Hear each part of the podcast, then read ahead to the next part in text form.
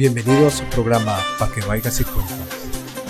En tus oídos, deportes, noticias y algo. Comenzamos.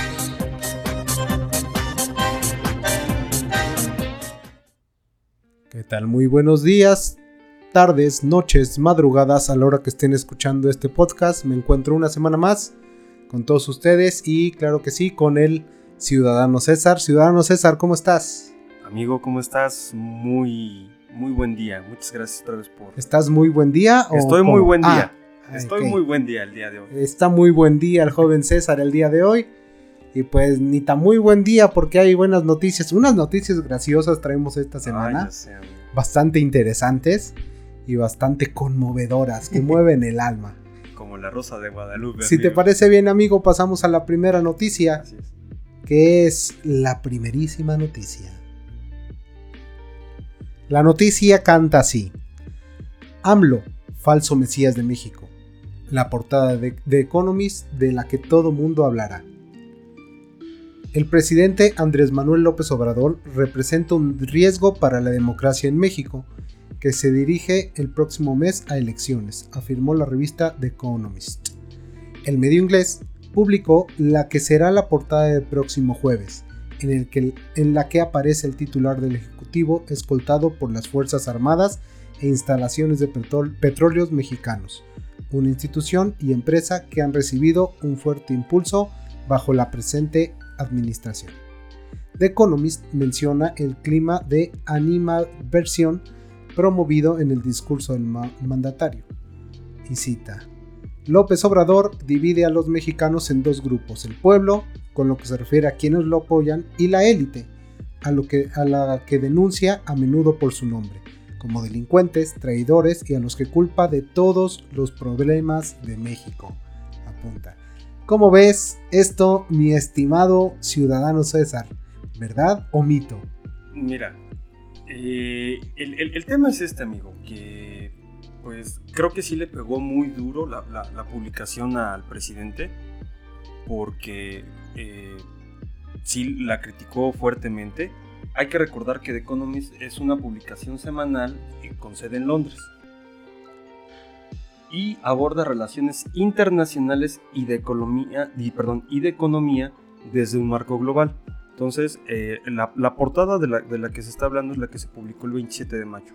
Ok, sí. Entonces, eh, y que pues abiertamente está en contra de las políticas que está ejerciendo el presidente. Hay un montón de puntos que está tocando que creo que son muy ciertos. El hecho de que el presidente López Obrador ha dado carta abierta al ejército para manejar dinero público. En el caso del aeropuerto Felipe Ángeles, eh, también en la construcción del tren Maya y también en eh, administración de los puertos y aduanas. Entonces, eh, Y en la compra de una refinería Bueno. que sirve para una chingada. güey, es, es que es- a- aparte el tema de la refinería es un tema también... Creo que no lo vamos a tomar, tocar en el- las noticias siguientes, entonces es importante Sí, tocarlo ahorita. pero ¿sabes qué? El, el problema es que com- compras una refinería que empezó a comprar uno de, de tus máximos Rivales. rivales políticos porque esa, esa eh, parte de la compra se hace en el 93 Así es. con Carlos Salinas de Gortari Sí. todavía en el gobierno. Y López Obrador se quiere colgar una medallita cuando realmente la compra la empieza otra persona, ¿no? Bueno, en este caso Carlos Salinas. Y tiene una deuda de, no- ser- de un poco más de 900 millones, ya no sé si de pesos o de dólares. Entonces compras No, un- no, no, no, no, a ver, a ver. Déjale eso, pero lo importante aquí es que se pagó sin deuda. De todo lo que se ha ahorrado por la corrupción. Cabrón, mira. Ojalá. A ver. Hay, que ser realistas con algo. Cuando el presidente López Obrador empieza a, retirar los fideicomisos, para mí es una clara señal de que ese dinero sí se va a ahorrar, se va a dejar de invertir en, un, en montón de sectores y por eso el, gobierno tiene dinero de más, en teoría, que el presidente lo utiliza a forma discrecional. ¿En ¿Qué, quiere decir esto? Que el presidente lo ocupa como se linchan, eh, como amanece. Entonces, eh, retomando un poco, eh, lo que dice The Economist eh, en el tema del manejo del dinero público de los, del ejército es que no resulta bien y se ha visto casos en otros países que eh, los cuando, el, cuando el ejército maneja dinero, normalmente lo que tiende a pasar es que el ejército se vuelva corrupto. Y ya pasó anteriormente, amigo, con el tema de, de Felipe Calderón cuando mete al ejército para combatir el narcotráfico, ¿qué es lo que pasa? El narcotráfico pasa a formar parte de las filas de muchos grupos de crimen organizado. Así es. Entonces, si es un tema, eh, pues sí, muy complicado, porque aborda un, un montón de cosas. Por ejemplo, eh, The Economist dice que es un populista autoritario, que escapa a las críticas. ¿Qué quiere decir? Que no le gusta al presidente, ya lo hemos platicado muchas veces aquí. ¿No? De hecho, eh, decía que eh, en, eh, enaltecía a gobiernos anteriores de, de México, ¿no? Lo que- Sí. Lo que decía, entonces. De hecho, eh, hasta cierto punto, creo que en The Economist había una portada de Peña Nieto, ¿no? No sé si te Pero acuerdas. sí, y también, de hecho también creo que lo criticaba porque... Hubo una que, que lo Ajá. enaltecía y hubo Y otra otra, que que, lo- lo... criticaba, que fue años después. Exactamente, por el 2015, creo, una cosa así. Porque también vamos, creo que también vamos a tomar eh, lo que manda Marcelo Ebrard, después, que, hace como una contrarréplica Sí, así es. de, de, de- de esta publicación que hace The Economist, donde, donde aparte... Digo, Marcelo Ebrard ahorita qué chingas Ah, tiene sí, que hablar. Por también. favor. Es Pero- evidente que ahorita Marcelo Ebrard debería callarse su boquita y estar encerrado en su casita en cuarentena hasta que lo agarren o hasta que se vea qué pedo. Pero ahorita volvemos a lo mismo. Eh, lo que está pasando con cabeza de vaca, que vamos a tratarlo más, más, este, También. más adelante, se, se ha manejado como una pantalla, yo creo también.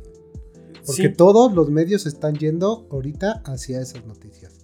¿Y qué pedo con el metro? exactamente. ¿Qué pedo con la línea 12? Exacto. Entonces, ¿Qué hay que estar atentos a eso.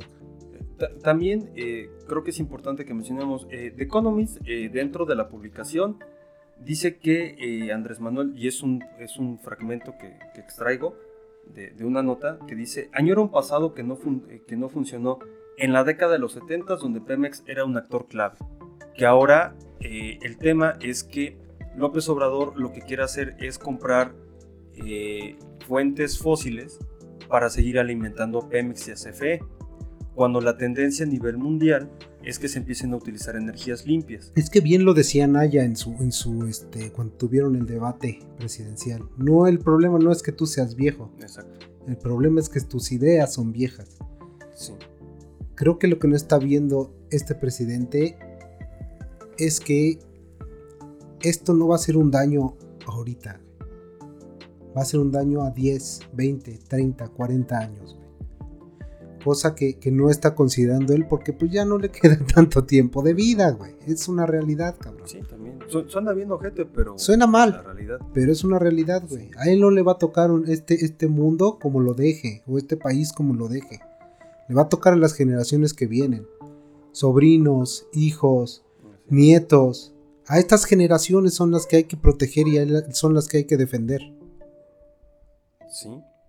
También otro de los puntos que toca The Economist es que eh, hay recorte de presupuesto en muchos sectores.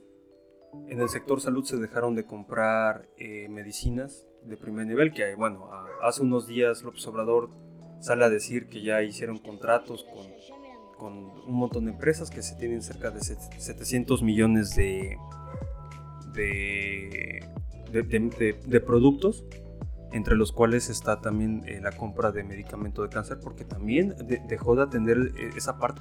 Otra de las estupideces de este gobierno, amigo. Realmente eh, lo que pasó con los niños con, con cáncer. Bueno, no nada más niños, todas las personas que sufrieron de, de falta de quimioterapia. Incluso en mi rama eh, hubo faltantes de quimioterapia, de qui- quimioterapéuticos, perdón, para, para este, los pacientes. Entonces es muy difícil tratar con esto y por una tontería que, que se inventa. En lugar de, de dejar de dar excusas y aceptar errores, Sí. Dice, no, es que eran muy corruptos. Deja tú si eran corruptos o no, güey. Los medicamentos se necesitaban. sí. ¿Cuán- cuán- ¿Cuántos niños no dejaron de, de percibir? eh, Te digo, no solo niños, güey. ah, pues sí, digo, pero a lo mejor Personas, eh, personas mayores, adultos, niños, eh, jóvenes, jóvenes, animales incluso. Sí, güey. también. Eh, otra, otro de lo, de, lo que toca The Economist es que eh, hace los famosos ataques a órganos autónomos. Hablamos eh, la vez pasada de, de, que ya le pidió al gobierno de Estados Unidos que le retire el apoyo a mexicanos contra la corrupción, contra el INE, contra la Auditoría Superior de la Federación, por mencionarte algunos, ¿no?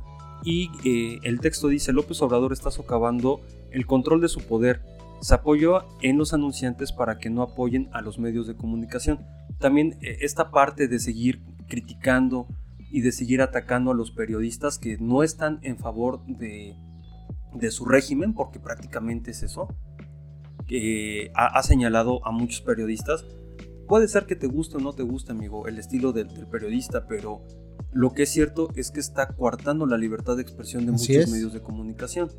Eh, Mira, sí, hasta cierto punto sí es una cortesión de la libertad de expresión, pero eh, también es, no es tanto mandarlos a callar, sino es quitarles crédito a sus palabras. ¿no? Sí, credibilidad.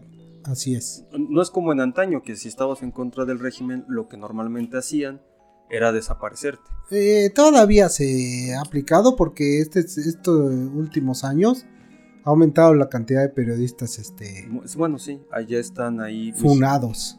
¿Cómo se llama la, asociación esta? Ahorita no recuerdo, pero es algo de, de periodistas. No recuerdo ahorita el nombre. Sí. Pero, por ejemplo, de los estados más peligrosos para ejercer la profesión es Veracruz, eh, Tamaulipas y muchos de los estados del norte. Entonces, sí, ahí también el observador no ha garantizado también el hecho de que los periodistas puedan eh, seguir haciendo su, labor periodística, ah, ¿no? Ahora la pregunta aquí es, ¿hay algo que pueda garantizar este presidente? Lo único que te puede garantizar el presidente es que te la va a meter doblada. ¿Cómo no, señor? aparte de eso. No lo niegue, aunque le gusta. No, no, no. Eh, es el hecho de que va a seguir criticando a los gobiernos anteriores y que le va a seguir echando la culpa de los problemas actuales a los...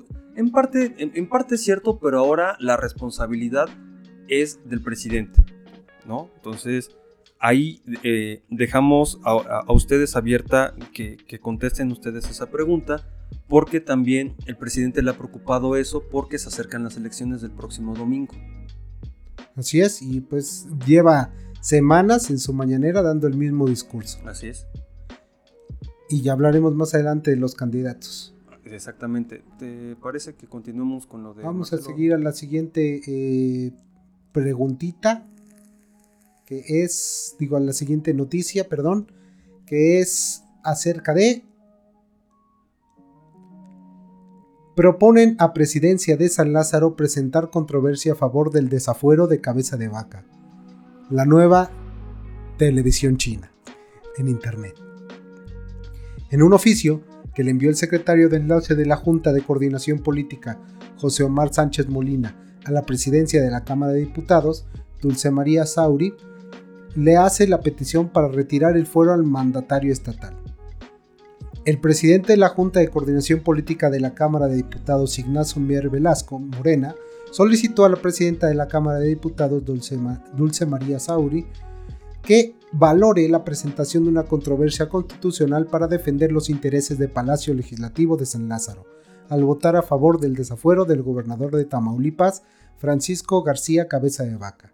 En un oficio que le envió al secretario de enlace de la Junta de Coordinación Política, la presidenta de la Cámara de Diputados le hace la petición para retirar el fuero al mandatario estatal por instrucciones del presidente de este órgano de gobierno, solicito de manera respetuosa comunique a la presidenta de la mesa directiva con base en los precedentes del caso y en ejercicio de la facultad que le confiere el artículo 233 numeral 2 del reglamento de la Cámara de Diputados, pueda valorar la presentación de demanda de controversia constitucional para defender los intereses del órgano legislativo describe el oficio enviado a Dulce María Sauri. Esto está muy cabrón, amigos. Muy cabrón. Híjole. Y, esto, y esto también después va a tener que ver con una nota que vamos a hablar más adelante, que pasó precisamente en el estado de Tamaulipas, pero es... Eh, alarmante cómo de repente López Obrador se quiere quitar de, o, en apariencia se quiere quitar de encima varios contrincantes políticos. En caso de que sí se le... Yo, creo que primero, y lo, hemos platicado muchas veces, amigo,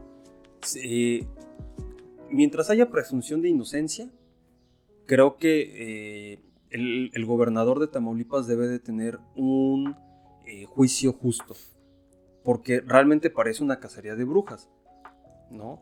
Entonces... Es una cacería de brujas. Pues sí. ¿Por qué? Porque las leyes parece que solo se aplican a los que son de un partido blanco con verde y rojo, eh, un partido azul, o un partido amarillo. Para ellos sí se aplica la justicia. No fuera para el maldito violador de Saúl Huerta, o no fuera para el otro violador de Félix Salgado Macedonio, porque ahí sí funciona el fuero. ¿eh? Y ahí sí funcionan las palancas. Ahí sí están protegidos. Sí, porque no se le han hecho nada.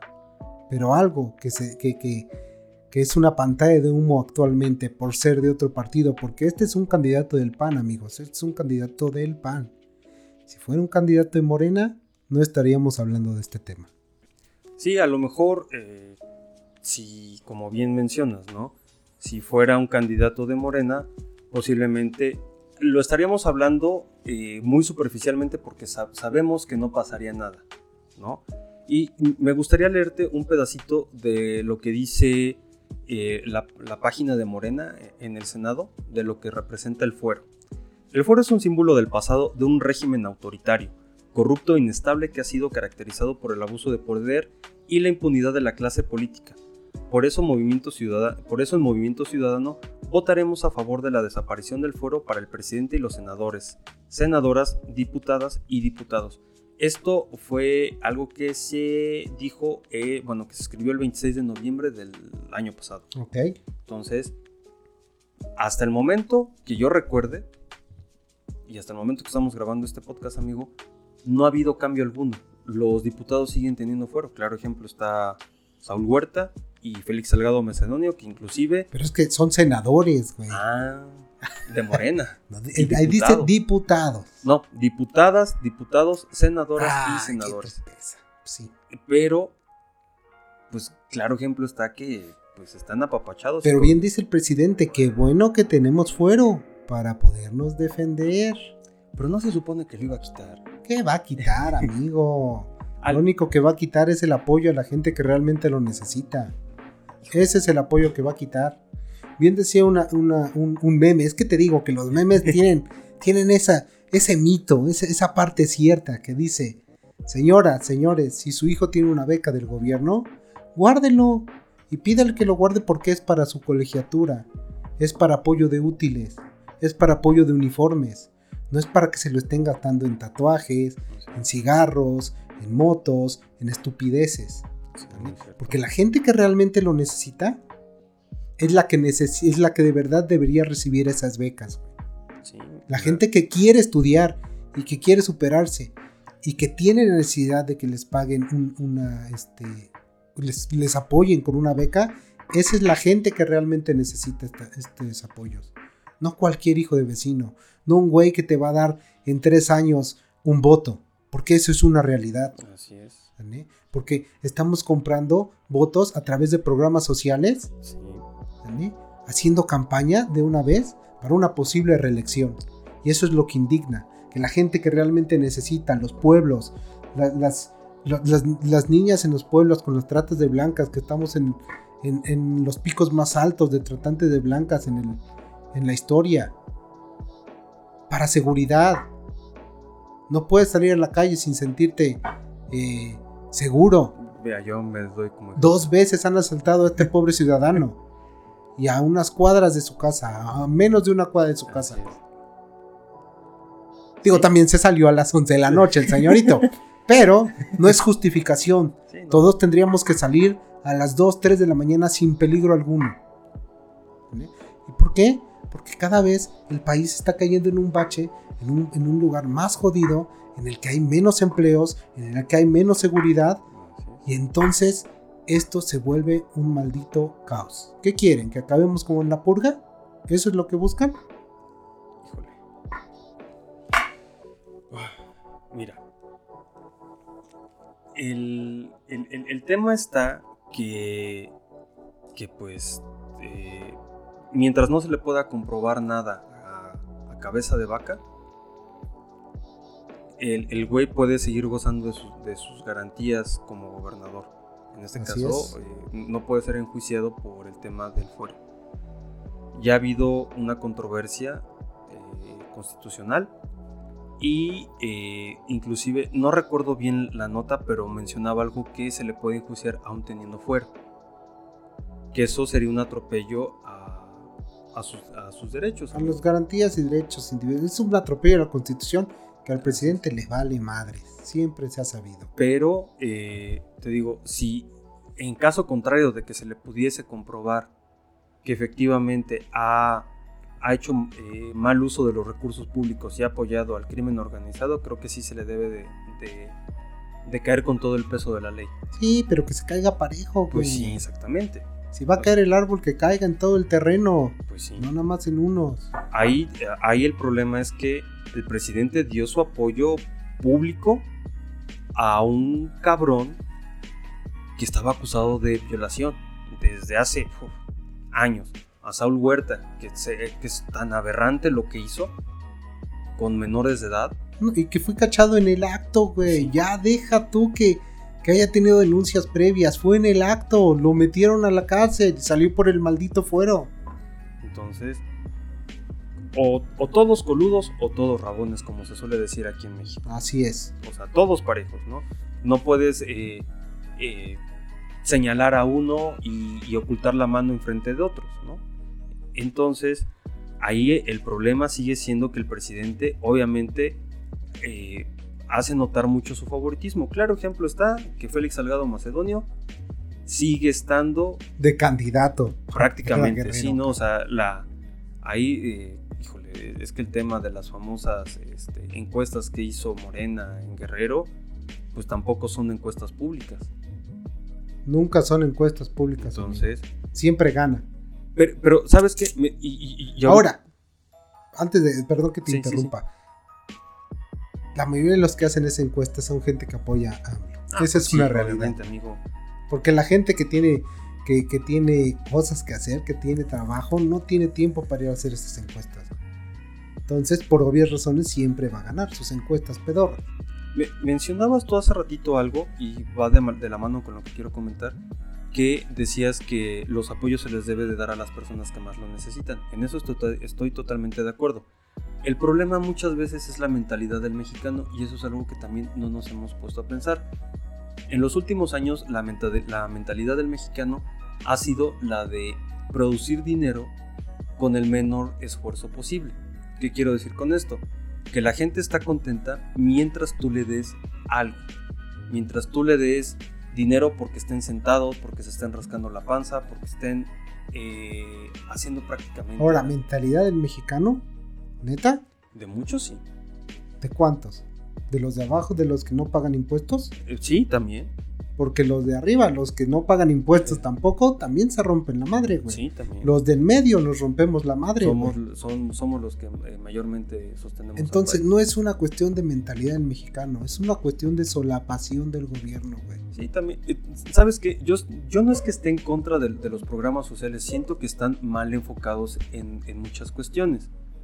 ¿Por qué? Porque no se hacen estudios socioeconómicos reales. Exacto. ¿Por qué? Porque, por ejemplo... Porque en lugar de transarse dinero, güey, para reducir costos, hay que, hay que fomentar esto, los buenos estudios socioeconómicos. Exacto. Generar más empleo a través de eso, cabrón. Yo, yo te voy a platicar la historia de un amigo que la neta tiene mucha posibilidad económica.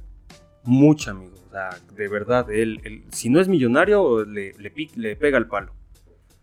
Ese cabrón metió eh, sus papeles para, para una beca del, gobierno. Entonces es donde dices, güey, ¿qué pedo? Por, eso te digo que muchas veces la mentalidad del mexicano es la del menor esfuerzo. Y ahora hay que ser realistas, tal vez retomando un poquito eh, parte de la, primera nota que dimos, eh, donde, donde inclusive Marcelo Ebrard menciona que que, este, que se está como manipulando el, tema para que eh, el voto se vaya a otro lado. Aquí el tema es que, desgraciadamente, muchas de las personas que apoyan a López Obrador, güey, son personas que no tienen mucho estudio, güey. Son personas que desgraciadamente viven en comunidades. No está mal que, se atiendan a los sectores más vulnerables del país. Lo que está mal. No, lo que se debe es atender realmente a los sectores más pobres del país. ¿Sí? Sí. No se atienden, esa es una realidad, güey. Pues Ve los, los, programas de campo, güey. Ve los de, los de. Los de este. Los de 60 y más, güey. 65 y más, sí, cuando eran 68, ahora casualmente. Ahora son 65 y más. Sí, Ve los de 65 y más, güey. Les han tardado sus pagos hasta 3, 4 meses, güey. O sea, Sí, sí, sí. sí ¿Realmente está apoyando a las comunidades? No creo. No lo está haciendo, güey. Y te lo dice alguien que lo, vive, ¿vale? Que lo está, que, ve cómo les retrasan pagos a la gente, güey. O sea, no estoy hablando nomás por noticias, güey. Yo he visto cómo la gente va y busca su dinero, güey. Y no lo tiene. Y van y piden y, y trabas y trabas y trabas y no hay recurso, no hay recurso. ¿Por qué no hay recurso si todo se está destinando para eso? Exactamente. O sea, son, son cosas que de repente caen en la incongruencia, ¿no? Entonces, eh, pues, lo, único que nos queda decir es que el gobierno debe de dejar de, de mentirle a la población y que el presidente debe de dejar de hacer, debe de seguir, perdón, debe de dejar de seguir haciendo una campaña política porque creo que se le olvida que ya es el presidente, porque también sus, sus contestaciones, amigo, híjole. Y con el tema de cabeza de vaca, hasta que no se le demuestre que realmente es culpable, donde ya presenten pruebas facientes, creo que se, creo que se le debe de dar todavía el beneficio de la duda. Así es. Siempre, siempre lo hemos mencionado y lo vamos a seguir haciendo. Mientras haya presunción de inocencia, creo que el juicio justo debe de ser equitativo para todos y en el caso contrario, aquellos que han incumplido con la ley se les debe de castigar con todo el peso de esto. Pues sí, amigo, y si te parece bien, ya con tanta molestia, vamos a la siguiente noticia que es un poco más triste aún. O sea, no podemos traerles nunca noticias felices, pero bueno.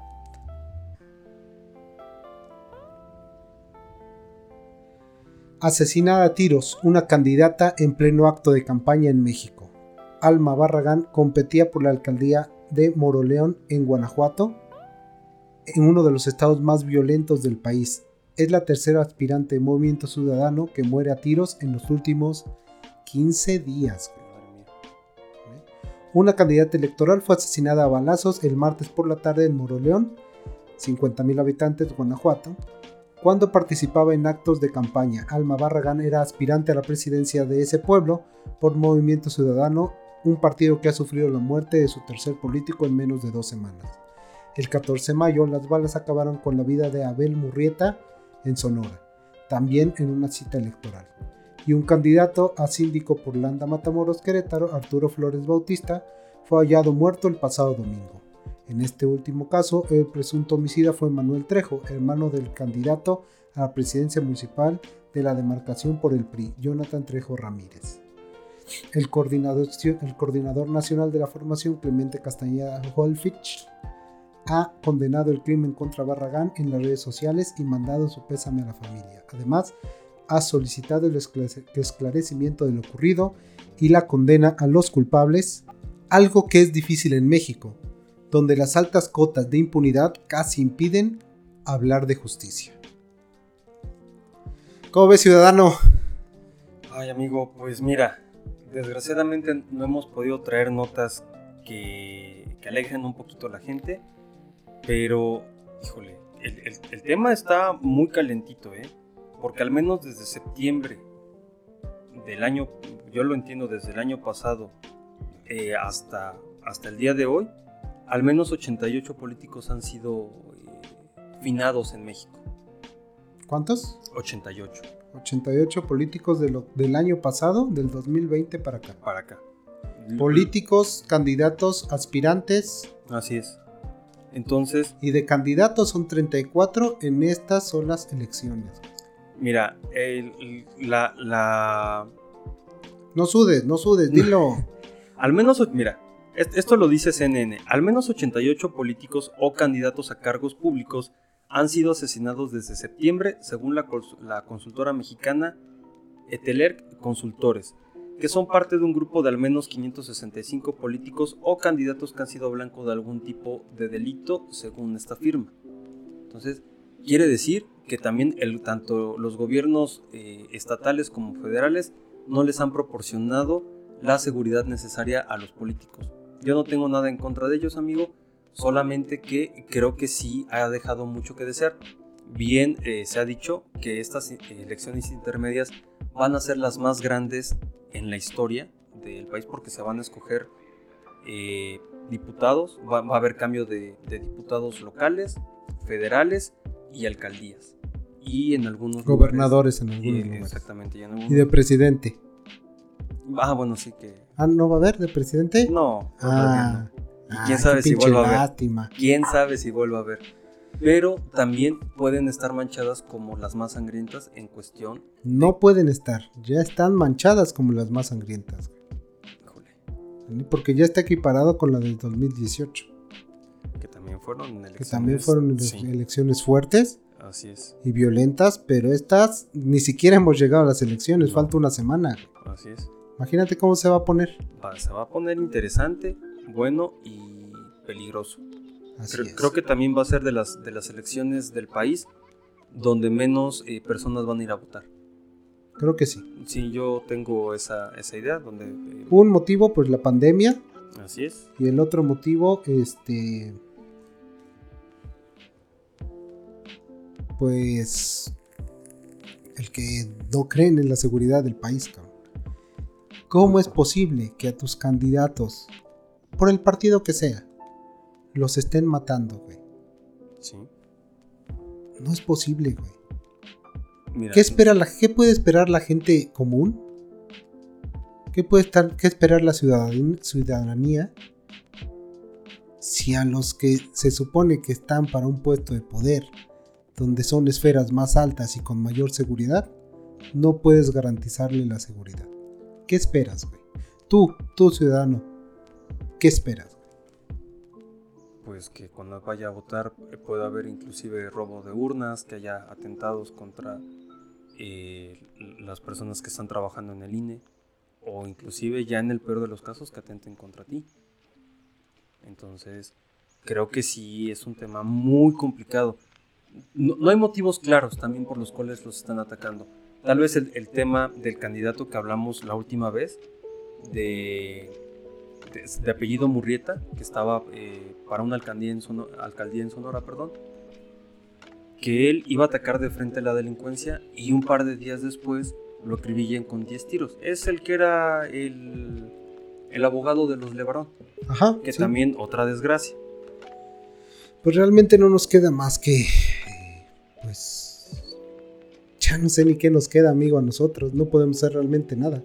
No. Si los que están arriba no pueden hacer nada, ¿Qué se espera de nosotros, amigo? Lo único que, pedimos es que, sean fuertes, que los buenos siempre somos mal y hay que estar unidos como sociedad. Eso es lo más importante contra estas corruptelas del gobierno. Pues como ya estoy harto de estas pinches noticias, vamos unas más tristes y graciosas a la vez. Entonces ah. vámonos a las breves, mi amigo.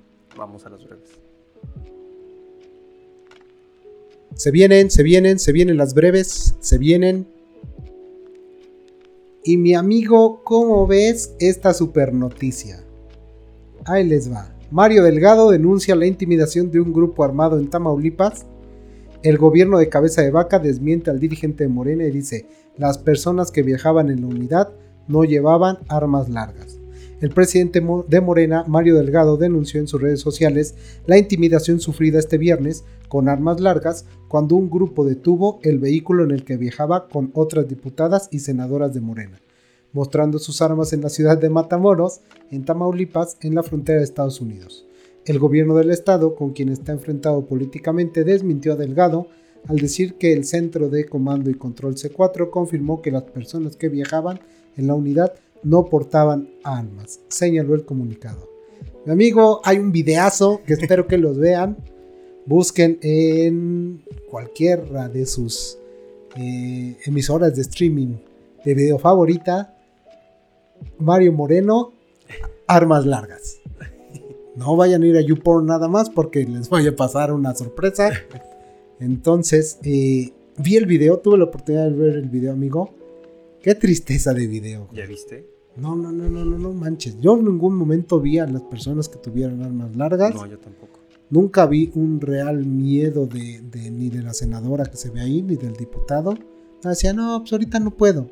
Si realmente un grupo armado quisiera atacarte, te baja y ni te deja hablar. güey. Pues sí. No te deja grabar un video. Exactamente. Y dos, ¿cómo? El mero mero de Morena, güey. Diputados de Morena no van a llevar seguridad. A ver, dime, ciudadano, ¿crees que no lleven seguridad, güey? De hecho, hay una foto tomada por atrás que me acabas de enseñar. Sí, así es. ¿Quién Pues, tomó esa foto? Mira, policías de fuerzas especiales que cuidaban a Mario Delgado están desmitiendo la versión de este señor. Que no fueron detenidos por, eh, por un grupo armado. Y como acabas de mencionar, amigo. Perdón por el señor de los tamales, pero ya se va. Ya sé, adiós, señor de los tamales. Eh, ¿Sabes qué?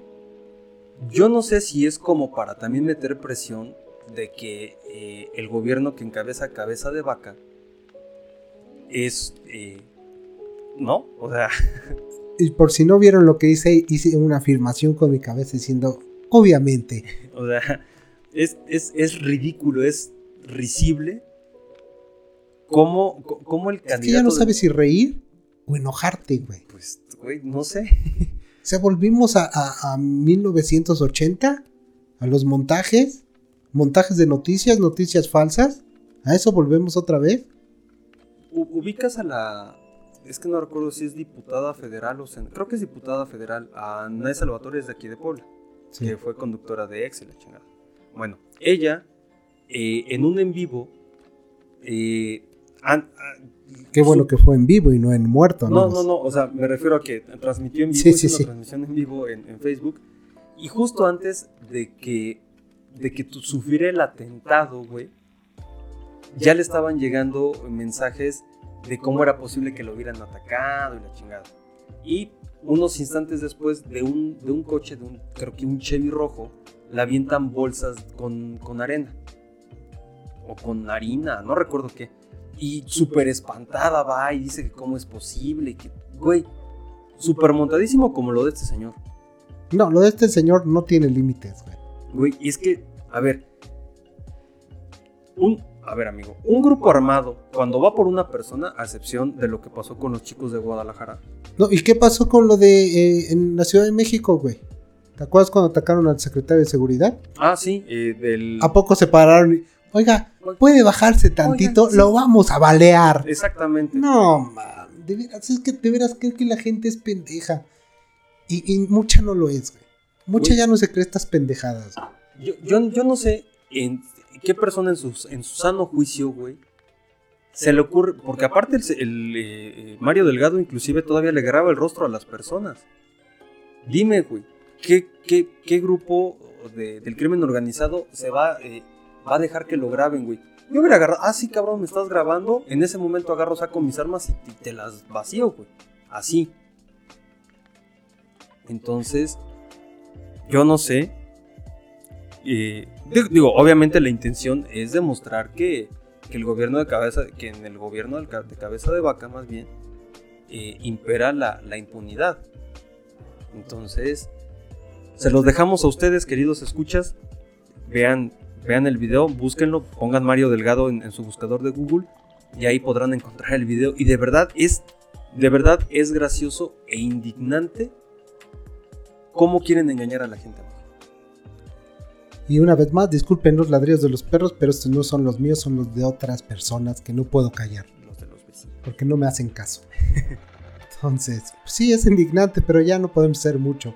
Pues no, Está en la gente creerlo, ¿no? así es. Y pues vámonos a la última noticia del día, la última breve, con calles como, con nombres de Beatriz Gutiérrez Müller. Y cuarta transformación, así es la colonia Andrés Manuel López Obrador en Coatzacoalcos, Veracruz. ¿Y por qué no? En, los en el asentamiento irregular de más de 5 hectáreas hay unos 160 lotes esperando urbanización. por parte del ayuntamiento morenista, que, presidente, que, preside Víctor Carranza. Por lo pronto, una de las vías fue bautizada con el nombre de la esposa del presidente de la República. O sea, es que ya ni quiero leer la nota, amigo, ya. Es muy triste esto, cabrón. Híjole. Mira, eh, en, la, en la colonia no hay los servicios públicos eh, mínimos, porque como bien mencionas, se trata de un asentamiento irregular. Pero, güey, a, a mí se me figura que son eh, los famosos paracaidistas, porque son habitantes que llegaron desde el 2014 y bautizaron la colonia como Andrés Manuel López Obrador. Entonces, híjole, ¿qué más podemos decirle de la, no- de la nota si la nota se describe sola? Pues yo la considero una nota graciosa. Por fin les pudimos traer algo de felicidad Bueno. en sus vidas. Algo risible, algo... Ya, ya ni siquiera tengo adjetivos calificativos para esta, esta cosa, de verdad. Cuarta transformación. eh, Beatriz Müller, Gutiérrez Müller. Francisco ¿Qué va a ser después? ¿Una ciudad llamada AMLO? eh, Yo creo que sí, El- ahí se, ahí se va a ¿La. CDMX AMLO? ¿Pueblamlo? Puebla, no, mío. Tolucamlo, ah, no, Toluca no. Eh, Pachucamlo, no, Hidalgumballo. Mi- mira. Eh, ¿Qué va a ser de nosotros, amigo? ¿Qué va a ser? Ya las calles ya están pavimentadas. Lo único que no tienen, amigo, son eh, red de agua potable, alumbrado público, ni red eléctrica. Pero sí hay ya, eh, eh, pues, eh, letreros con el nombre, como bien dices. Cuarta, cuarta transformación, eh, Beatriz Gutiérrez Müller, Francisco y Madero, etc, etc. Entonces, Pues mi amigo, solo nos queda eh, decirle a estas comunidades que, más bien a toda la ciudadanía, ciudadanía que piense su voto. Realmente no podemos darle todo el poder a una sola persona no. porque pasan acciones como esta. Así es. montajes, asesinatos, de todo pasa. Entonces, es muy importante que piensen su voto y que haya una equidad, ¿vale? Para que haya una verdadera democracia y una verdadera balanza en el poder. Y pues creo que ya es todo por este día, amigo, Sí, amigo. por esta sección de noticias. Espero lo hayan disfrutado y nos vemos en la sección deportiva, que tenemos noticiones. Así es. Hasta luego. Hasta luego, amigos.